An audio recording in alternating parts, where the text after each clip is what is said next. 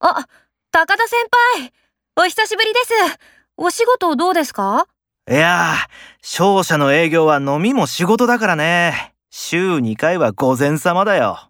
え、それブラック企業ってやつですかいや、やっただけのことは給料にきっちり反映されるけど。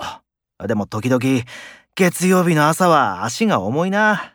やっぱり社会人は大変ですね。